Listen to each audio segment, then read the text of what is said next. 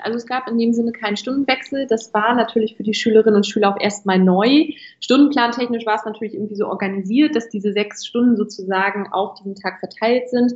Ähm, wir haben die entsprechenden Pausen gemacht, na klar, aber es war nie so, dass wir jetzt Deutsch machen und jetzt ausschließlich Musik und jetzt Geschichte, sondern es ging halt ineinander über, historische Themen aufarbeiten, ähm, eine englische Podcast-Folge dazu produzieren oder in Deutsch ähm, ein Gedicht mit dem Themenbezug zum National Nationalsozialismus beispielsweise zu analysieren und äh, zu interpretieren.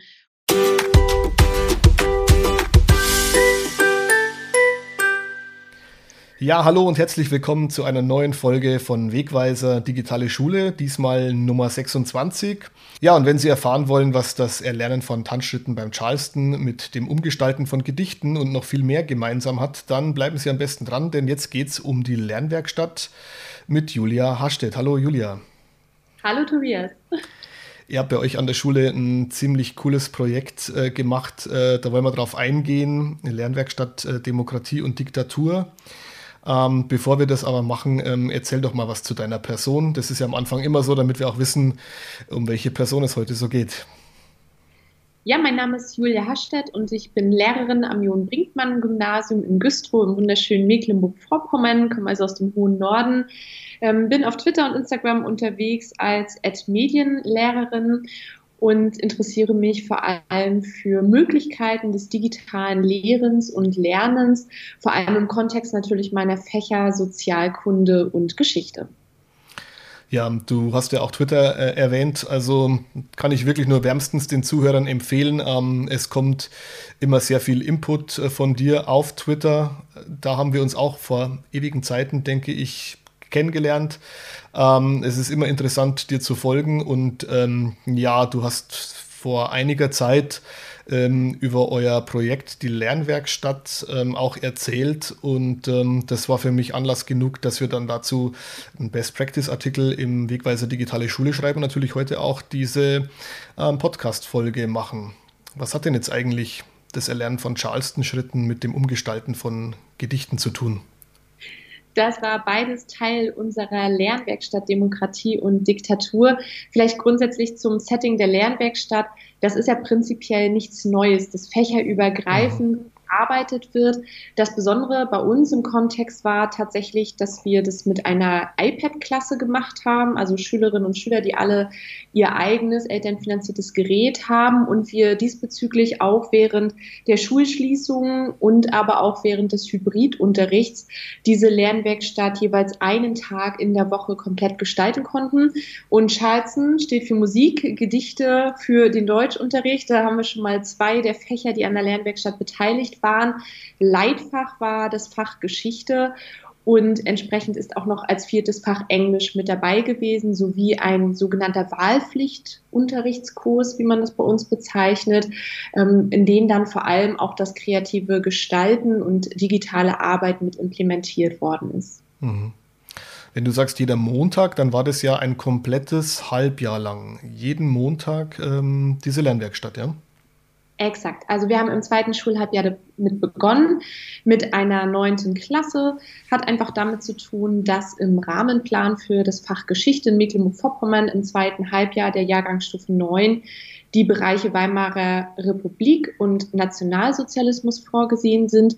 Und man muss tatsächlich sagen, dass das Fach Geschichte eigentlich in der Jahrgangsstufe 9 in MV nur 45 Minuten die Woche hat. Und das ist natürlich mhm. super wenig für so sehr wichtige Themen. Mhm. Und deshalb haben wir da zusammen agiert und gesagt, da kann man super fächerübergreifend arbeiten, weil mit Quellen arbeiten, Gedichten, Musik, da kann man ganz viel historisch ähm, dann auch verbinden. Englisch als Sprache bietet auch viele Möglichkeiten, dort zu agieren.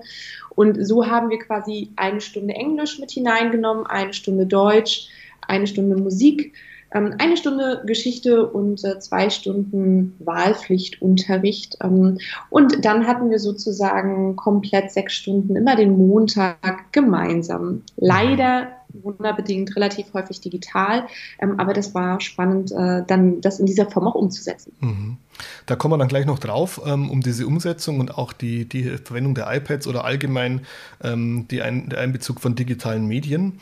Ähm, wenn du sagst fächerübergreifend und du hast ja jetzt auch diese Fächer so erwähnt, die am Montag immer waren, ähm, dann denke ich, kann man sich das aber nicht so vorstellen, dass da von 8 Uhr bis 8.45 Uhr jetzt dann Geschichte war und danach dann die anderen Fächer, sondern ihr habt das ja, ja eigentlich so auch aufgebaut, dass man eigentlich gar keinen Stundenwechsel in der Art und Weise als Schüler unbedingt wahrnimmt, ja.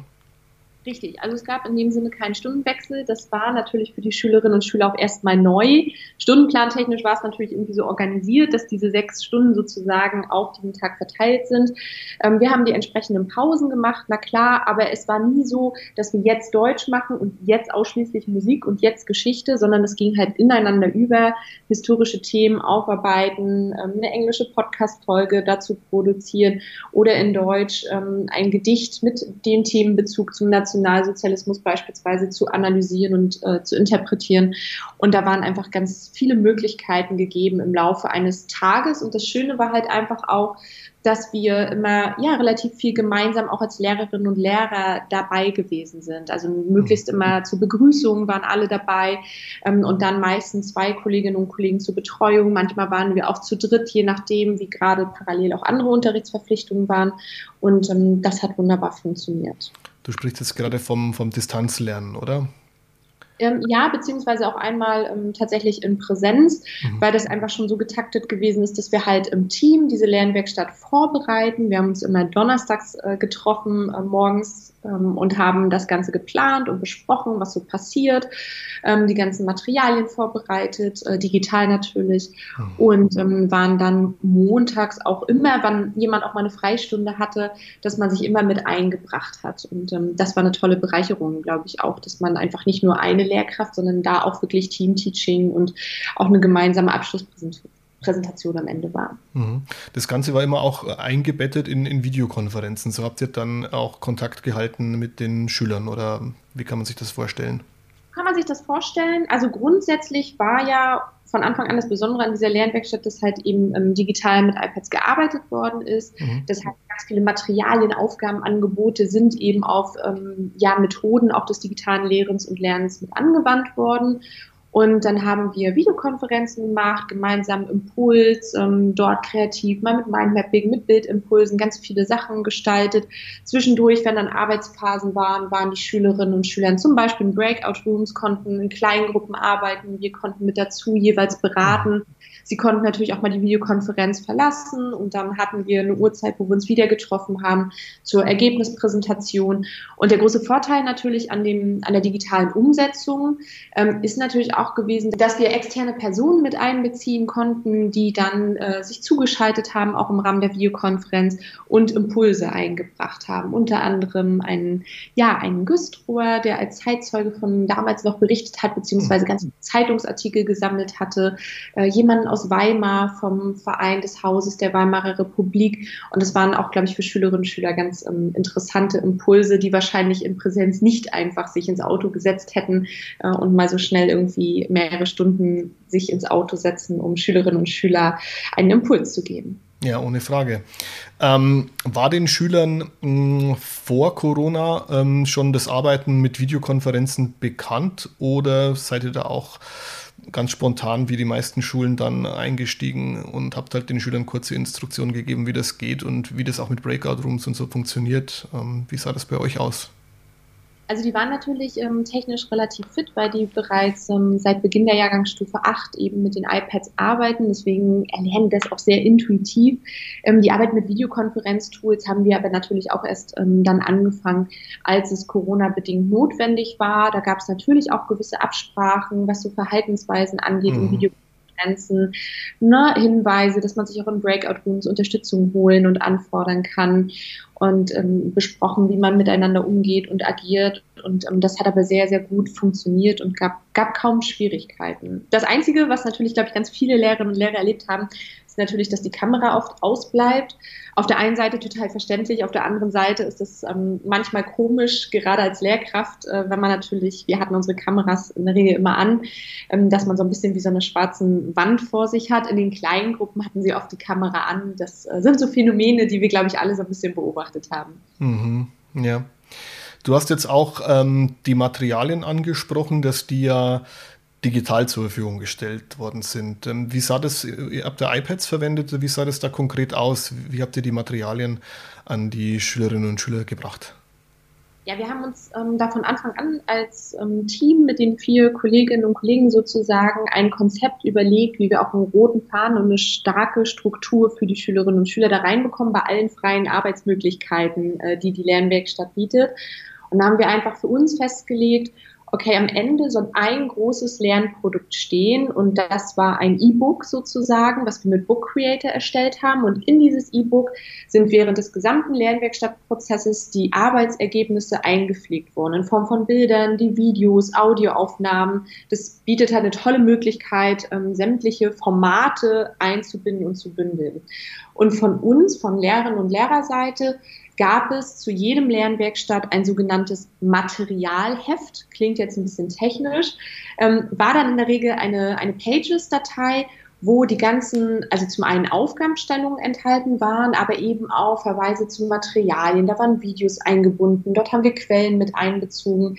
Ähm, dann waren da auch die Links drin, zum Beispiel zu einem Video mit ähm, Virtual Reality und ähnliches, ähm, sodass da eine relativ starke Struktur auch war, dass die Schülerinnen und Schüler wussten, okay, woran arbeiten wir heute, was sind die Wahlaufgaben, dass auch alle sehen, woran vielleicht andere Schülerinnen und Schüler sich ähm, versucht haben, dass das quasi anderen nicht verborgen bleibt.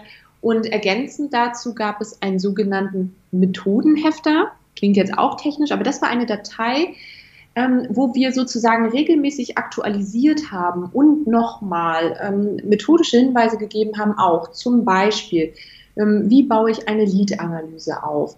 Da waren Vocabulary Help drin für den Englischbereich. Ähm, so wichtige Hinweise einfach zu ihrem Arbeiten, was sie einfach auch nach der Jahrgangsstufe 9 im nächsten Schuljahr immer noch verwenden können, wenn sie irgendwie nochmal nachschauen wollen, okay, wie arbeitet man mit Karikaturen, wie analysiert man Plakate, also quasi so einen, so einen richtig schönen, in Anführungsstrichen, digitalen Hefter, ähm, um dort auch immer noch mal nachzuschauen, okay, was sind gewisse Strukturen, Vorgaben, an die man sich dann bei der Bearbeitung von Aufgaben auch orientieren kann.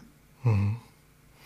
Wie wurden dann diese Materialien, also Materialheft, Methodenheft, wie wurde das an die Schüler gebracht? Ähm, Gab es da einfach eine iCloud-Freigabe? Wurden die per, per Mail versendet? Wahrscheinlich nicht, weil teilweise sind die dann von der Dateigröße her zu groß. Wie habt ihr das gehandelt? Ja, genau. Also wir haben eine datenschutzkonforme äh, Cloud. Äh, wir arbeiten auf Nextcloud-Basis, also bis jetzt noch. Wir werden bald umsteigen auf eine Landeslösung. Ähm, aber haben eine datenschutzkonforme Cloud, die an der Schule insgesamt ähm, verwendet worden ist und die haben wir natürlich auch genutzt, dass entsprechend cloud-basiert dann ähm, die Materialien einfach hochgeladen worden sind. Ne?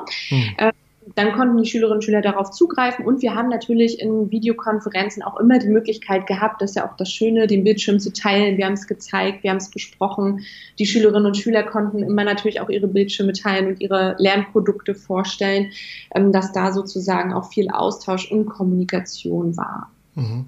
Und auch das, das, Hochladen der Produkte der Schüler hat dann auch in die äh, Nextcloud dann stattgefunden, in geteilten Ordner ja, so ähnlich kann man sich das vorstellen. Also wir Lehrerinnen und Lehrer haben entsprechend Upload-Ordner.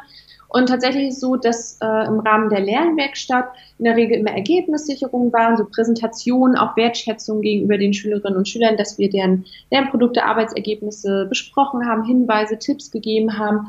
Und wenn dann auch zur Bewertung beispielsweise mal was eingefordert worden ist, ist das uns Lehrerinnen und Lehrern sozusagen hochgeladen worden. Mhm. Und auch am Ende das E-Book ähm, wurde uns dann auch entsprechend hochgeladen. Ja. Mhm. Aber natürlich so, dass die anderen Mitschülerinnen und Mitschüler ähm, die Arbeitsergebnisse nicht sehen in dem Fall. Ne?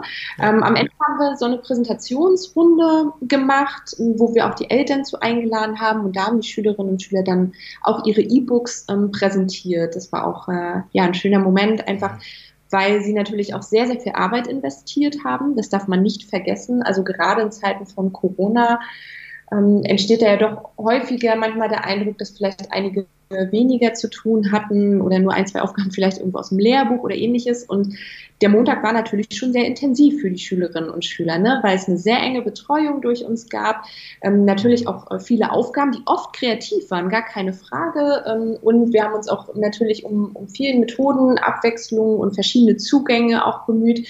Aber nichtsdestotrotz muss man natürlich daran arbeiten. Und ähm, Arbeiten braucht Kraft und ähm, das ist nicht zwangsweise in der Jahrgangsstufe 9 damit verbunden, dass gesagt wird, hey, klasse, ähm, sondern boah, es ist schon immer auch anstrengend. Ne? Das äh, ist natürlich auch ein Ergebnis davon.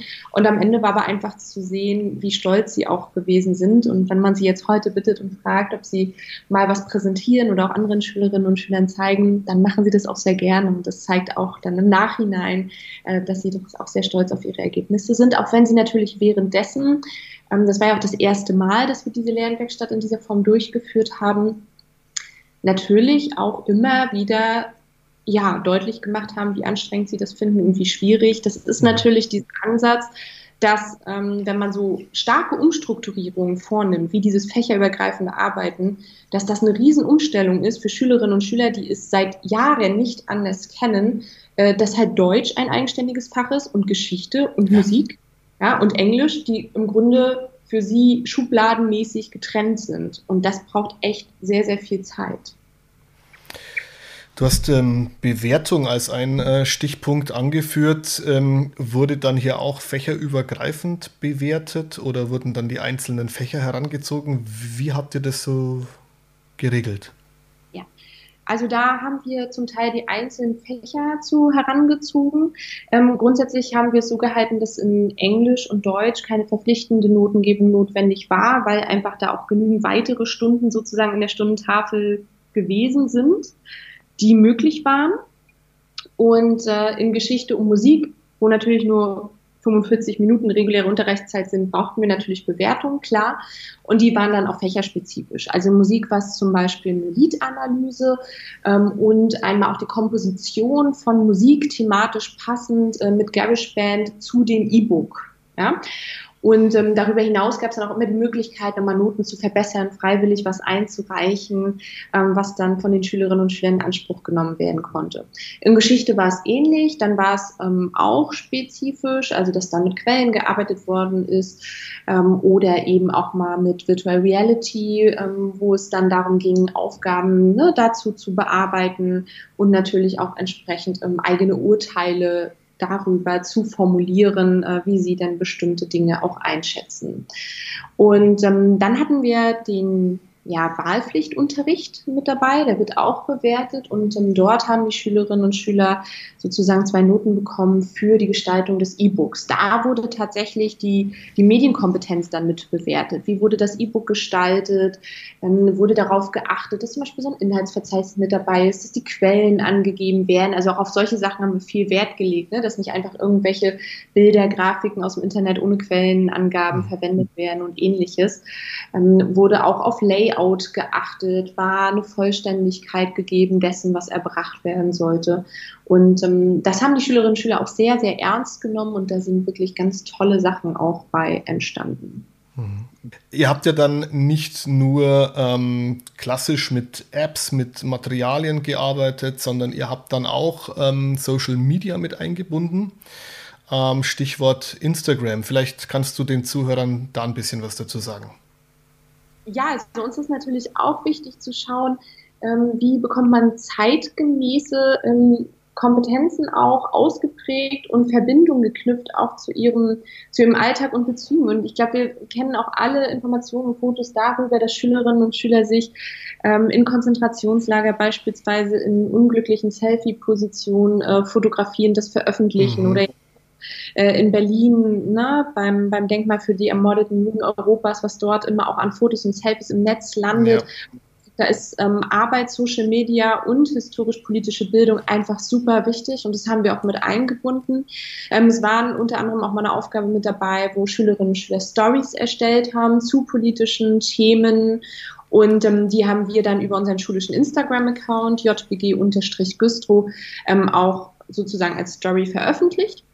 Und diese Stories äh, haben wir dann auch, das war im Bereich äh, im Kontext mit äh, der Thematik Weimarer Republik, wurden dann auch vom Haus der Weimarer Republik dann nochmal repostet. Das war auch so eine gewisse Form der Wertschätzung, fand ich, mhm. gegenüber den Schülerinnen und Schülern, die sich halt überlegt haben, okay, wie können wir denn eigentlich im Story-Format ähm, historisch-politische Inhalte auch vermitteln und einfach den Schülerinnen und Schülern, äh, die jetzt, ich sag mal, primär Zielgruppe unseres Instagram-Accounts sind, vielleicht an bestimmte Themen auch nochmal erinnern.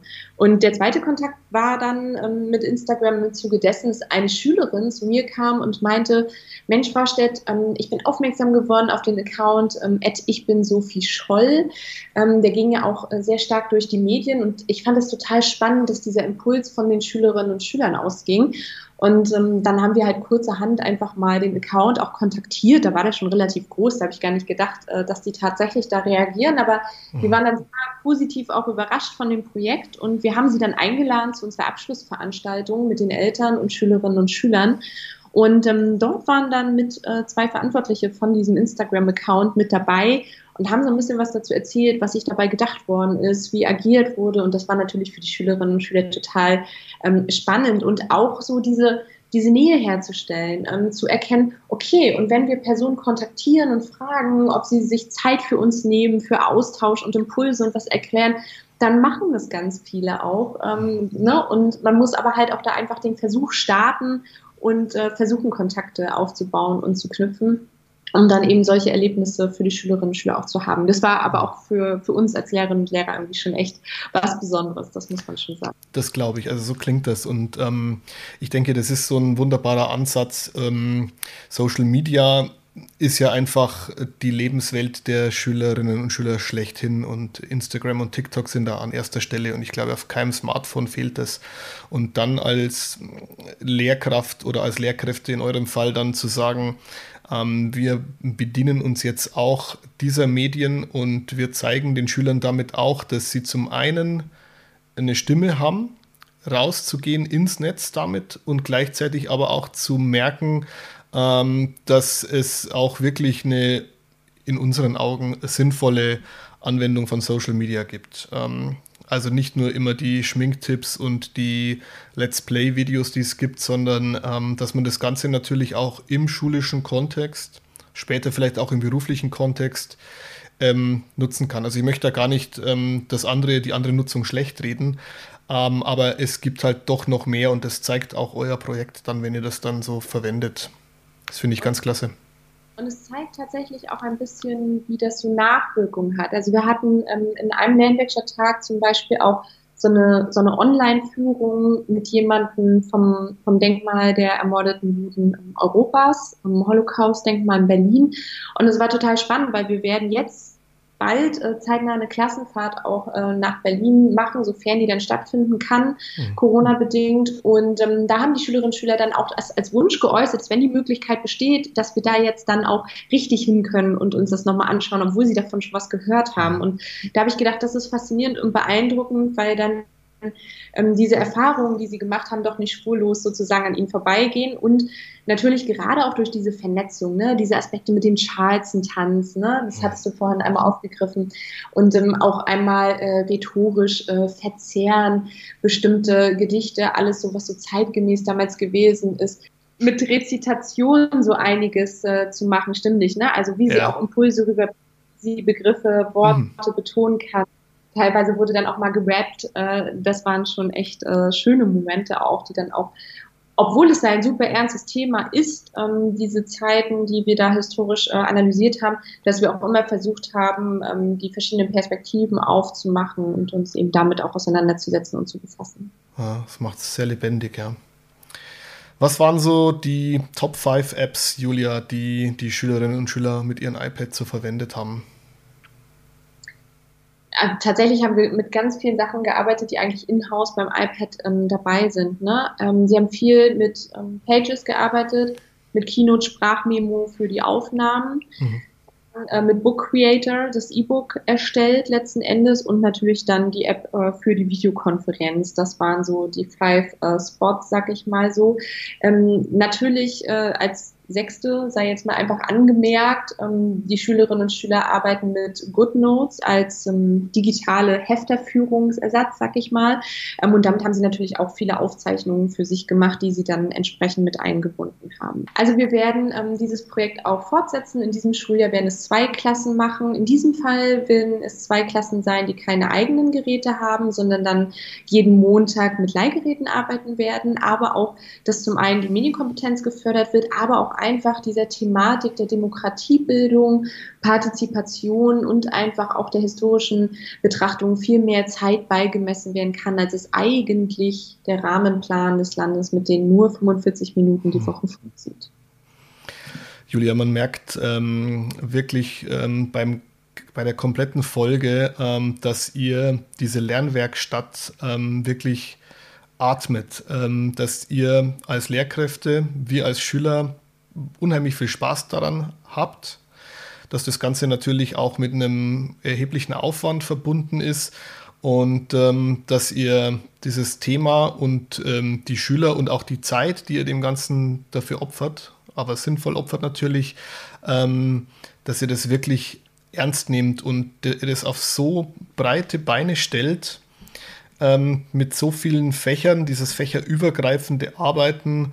Ähm, ich glaube auch, dass es bei den Schülern, das hat man jetzt auch gehört, ähm, wirklich zu einer erheblichen Motivation geführt hat und dass das eigentlich ein Lernen ist, das so richtig nachhaltig ist und dass man sich wirklich, es zeigt halt auch, dass man sich wirklich mal verabschieden muss ähm, von den Zwängen, die halt der Lehrplan oft mit sich bringt. Du hast es ja erwähnt mit Geschichte nur eine Stunde ähm, dass man auch viele Freiheiten hat und dass man die unter anderem in so einer Lernwerkstatt nutzen kann und das auch sehr intensiv und nachhaltig, denke ich, mit digitalen Medien gut angereichert unterstützen kann. Also finde ich wirklich eine, eine rundum gelungene Idee. Und ähm, ich glaube auch, dass viele Zuhörerinnen und Zuhörer ähm, jetzt ähm, wirklich auch sich schon im Kopf Gedanken machen, entweder wie sie das ähnlich aufziehen können oder wie sie vielleicht auch ganz, ganz andere Themen in ganz anderen Fächern auch in so eine digital gestützte Lernwerkstatt einbauen können. Ja, das war für uns auch total spannend und du hast es gesagt, es war, wir haben es jetzt ja das erste Mal umgesetzt und es war ein erheblicher Zeitaufwand, weil wir alles gemeinsam erstellt und produziert haben. Also wir haben nirgends irgendwie ein Buch aus dem Regal gegriffen und gesagt, irgendwie sowas setzen wir um, sondern wir haben wirklich dieses komplette Halbjahr selbst irgendwie uns überlegt, wie gestalten wir das, wie setzen wir das um und war total spannend in diesem Kontext. Auch einen ganz großen Dank ähm, an das Team. Also eine Referendarin war dabei, ähm, eine Kollegin, die eigentlich schon in Rente ist, aber noch so ein paar Stunden quasi gearbeitet hat. Auch ähm, die Schulleitung war mit vertreten und ähm, da hat uns auch, äh, ja, zum Beispiel diejenigen, die den Stundenplan sozusagen erstellen, sehr frühzeitig geschaut, was ist möglich, um dieses Projekt ähm, umzusetzen und ähm, dass da mit großer Motivation man einfach dabei gewesen ist. Und dass man jetzt in den Folgejahren ja schon mal etwas hat, was man gemacht hat. Und jetzt können wir halt genau da ansitzen und sagen, okay, das hat damals vielleicht nicht so gut funktioniert, das äh, werfen wir jetzt mal über den Haufen und probieren neue Sachen aus. Ähm, aber dass jetzt sozusagen diese Teamarbeit sich vergrößert, weil neue Kolleginnen und Kollegen sozusagen in diesem Schuljahr dann auch mit hinzustoßen und ähm, ja, dass das dann hoffentlich vielleicht auch äh, ja in die Breite dann etabliert werden kann bei uns an der Schule. Aber wie gesagt, es ist ein Umgewöhnungsprozess. Also es gab natürlich auch ein paar Widerstände, das muss man so ganz klar sagen weil es eben doch intensives Arbeiten auch seitens der Schülerinnen und Schüler erfordert mhm. und natürlich auch bei Schülerinnen und Schülern, aber auch bei Eltern wirklich sich geöffnet werden muss für dieses fächerübergreifende und wirklich zu verstehen, warum genau macht man das und grenzt man die Fächer nicht voneinander ab. Und ich glaube, das ist etwas, was nachwirkt und ich glaube, das wird dann spannend, auch wenn man sich rückwirkend dann vielleicht irgendwann nochmal äh, auf Klassentreffen begegnet und äh, sich daran vielleicht zurückerinnert. Aber ich glaube, da sind auf jeden Fall so einige bleibende Momente auch entstanden. Das glaube ich auch sehr, ja. Ja, wer das Ganze nochmal nachlesen möchte, das ist möglich im Wegweiser Digitale Schule in der September-Ausgabe. Ich darf dir, ähm, Julia, ganz herzlich nochmal danken für diese Einblicke, die du jetzt uns gewährt hast. Und ähm, ich glaube fest, dass da für die Zuhörer auch so ein Funke mit dabei ist, der bei manchen überspringt und die sagen, jetzt probiere ich das auch mal aus. Herzlichen Dank dafür, Julia. Sehr gerne. Dankeschön.